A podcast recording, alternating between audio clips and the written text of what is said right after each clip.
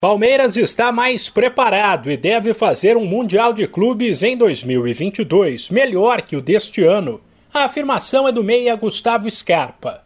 Passada a festa pela conquista da Libertadores, muita gente começou a pensar lá na frente e em como fazer para evitar que se repita o vexame de 2021, quando o Verdão terminou em quarto, sem marcar um golzinho sequer.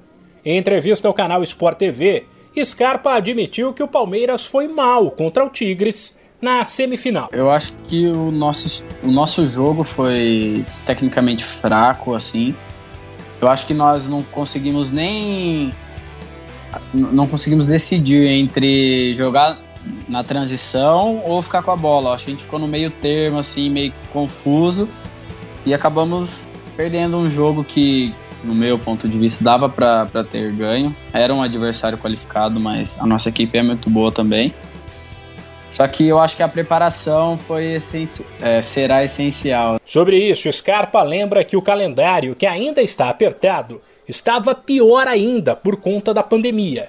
Mas avalia que agora, além de ter mais tempo para se preparar, o Verdão chegará mais calejado à competição que começa dia 3 de fevereiro, nos Emirados Árabes. A gente teve acho que uma semana depois do jogo do, contra o Santos, a gente já partiu para o Mundial e foi tudo muito corrido.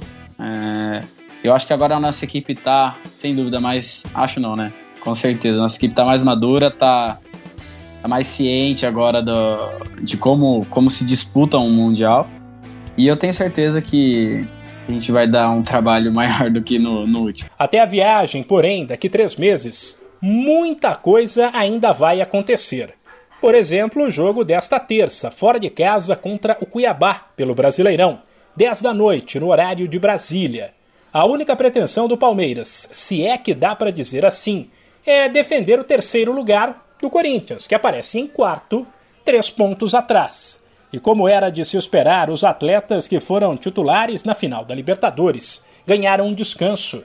Vários garotos da base foram relacionados e o Verdão terá um time alternativo. De São Paulo, Humberto Ferretti.